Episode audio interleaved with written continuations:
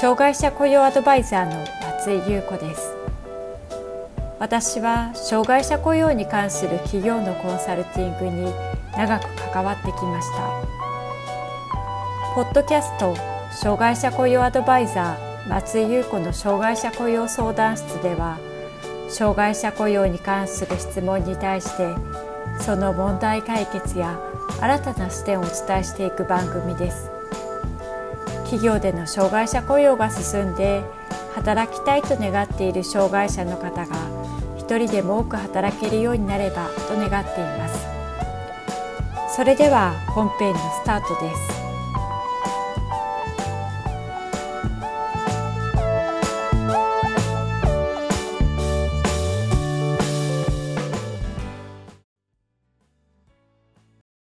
障害者雇用 .com の松井です。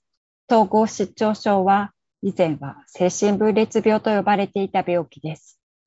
その病名から精神が分裂して何をするのかわからない怖い病気といった間違った印象を与え、病名そのものが差別や偏見を助長する原因となっていました。そのため2002年から統合失調症という病名に変更されています。今回は統合失調症とはどのような病気なのか、雇用するときに求められる配慮について考えていきたいと思います。統合失調症は精神科入院患者の6割、通院患者の4分の1を占めており、精神科医療の主要な対象疾患となっています。また、日常生活や職業生活に支障をきたす人も多いため、福祉や就労支援の対象となることが多い疾患としても知られています。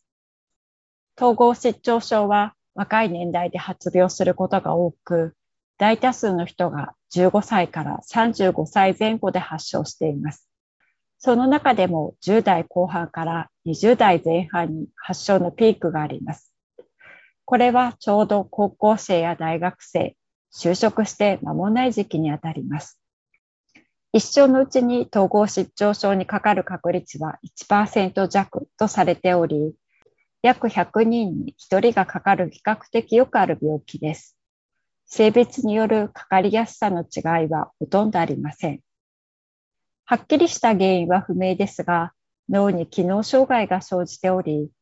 端的に言えば思考、感情、行動をある目的に沿ってまとめていく能力が低下します。脳の神経細胞間の情報伝達役である神経伝達物質の伝達が過剰であったり、低下したりすることで様々な症状を引き起こすことが明らかになりつつあります。そのため、機能異常を調整する作用を持つ抗精神薬という薬物を用いた治療を必要とします。統合失調症の症状には陽性症状と陰性症状があります。陽性症状の主な症状としては、実在しない人の声が聞こえる幻聴や、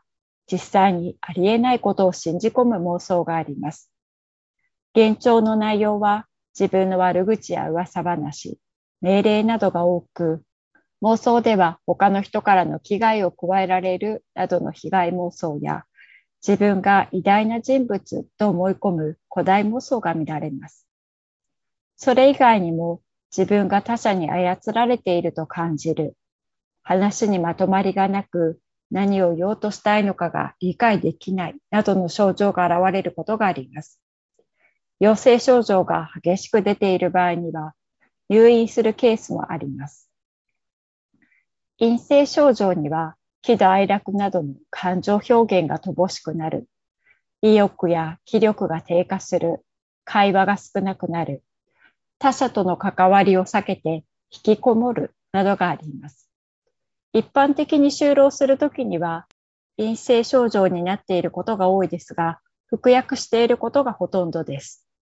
日常生活や職業生活において複数のことを同時にこなすことや、臨機応変に融通を聞かせて応対する、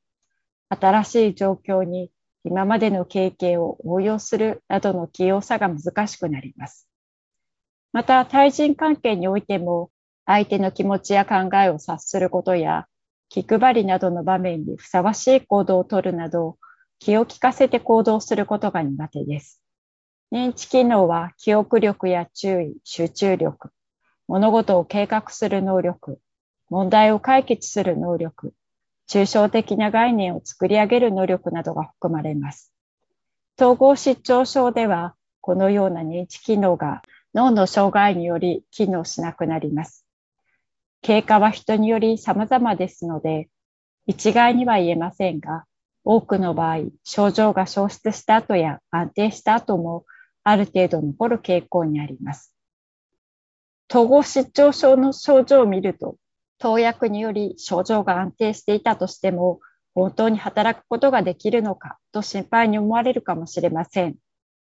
安定して働くためには、仕事内容を検討することが大切です。また、一般的なポイントとしては、次のようなことがあります。手順が決まっている。マイペースでできる。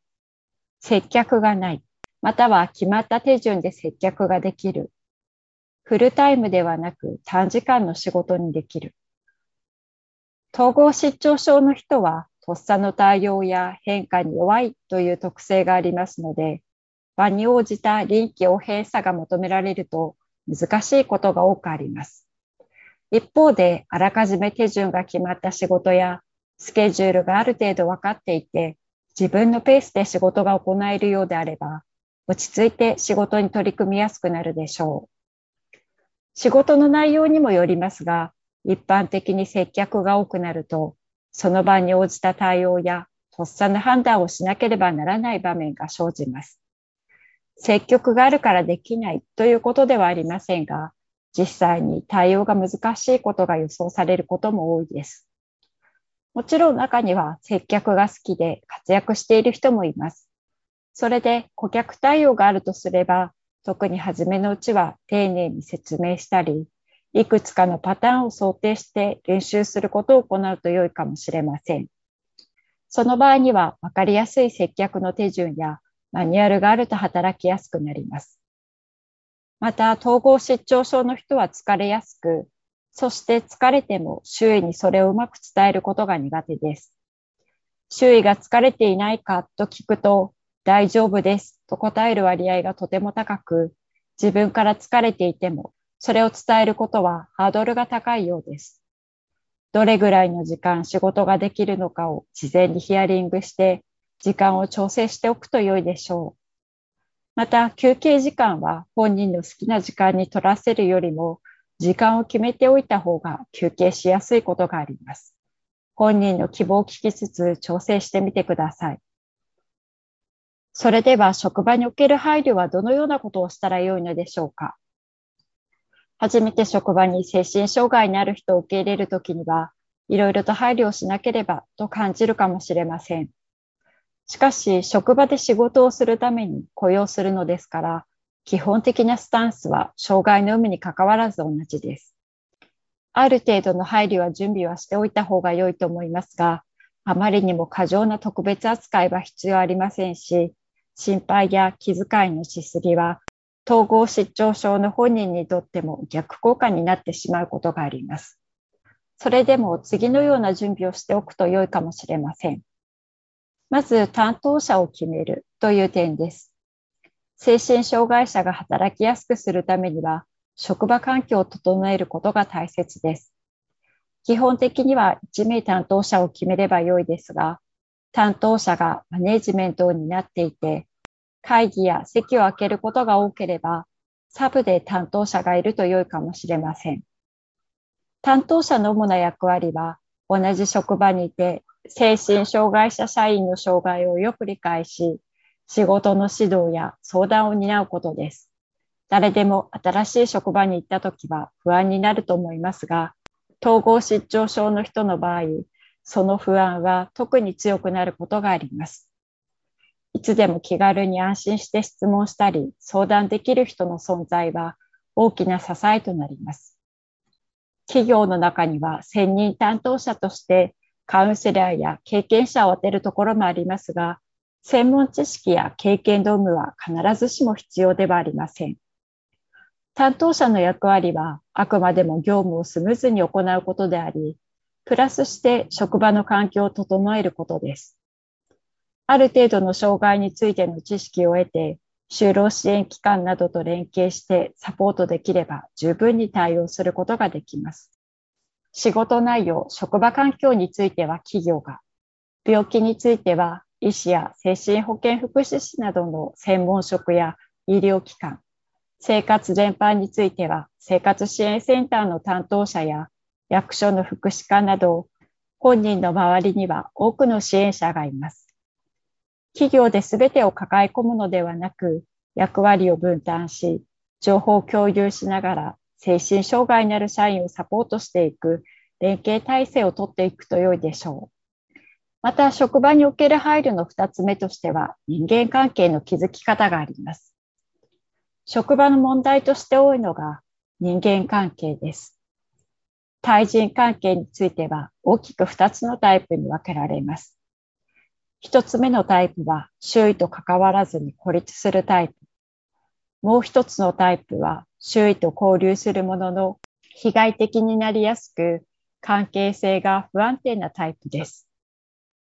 職場の仲間と交流を持とうとすると、それが善意から来るものであっても負担に感じる場合があります。昼食や雑談の時など、一人ぼっちでかわいそうだなと思っても、強く誘ったり、仲間に入ることを求めると負担に感じてしまうかもしれません。休憩時は一人でゆっくり過ごしたいと思っているかもしれません。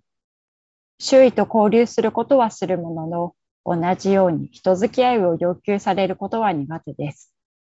また、その場にいない人の悪口や噂話が出たりすると、自分も同じように悪口を言われているのではないかなどと想像してしまうことがありますので、注意することが必要です。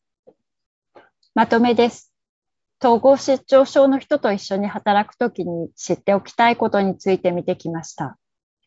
まず、統合失調症の症状は、陽性症状と陰性症状があります。一般的に就職する場合には陰性症状のことがほとんどですが、服薬しているケースが多くあります。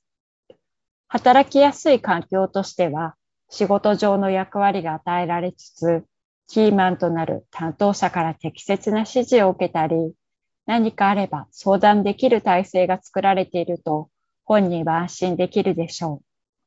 また、ストレスになりやすい人間関係については、人付き合いはほどほどに、そしてギスギスした人間関係がない職場が安心できる環境ということになります。障害者雇用にすぐに役立つ3つの動画をプレゼントしています。障害者雇用に次のような悩みがある人におすすめです。障害者が働くための新たな業務を切り出すのに苦労している。障害者雇用に初めて取り組むので何から手をつけてよいかわからない。障害者雇用を行うことに対して社内の協力や理解は得られない。3つの動画では次の点をお伝えしています。障害者の業務の切り出しのポイント、社内で障害者雇用の理解を浸透させていくための方法、人事部門ができる社内の障害者雇用をサポートする方法、関心のある方は下の概要欄から登録してください。定期的に企業の障害者雇用に役立つメルマガを配信しています。詳しくは概要欄からご覧ください。障害者雇用相談室では、あなたの会社の障害者雇用に関する相談を受け付けています。こんなことが聞きたいというテーマや内容がありましたら、障害者雇用 .com のホームページにあるアドレスへお寄せください。お待ちしております。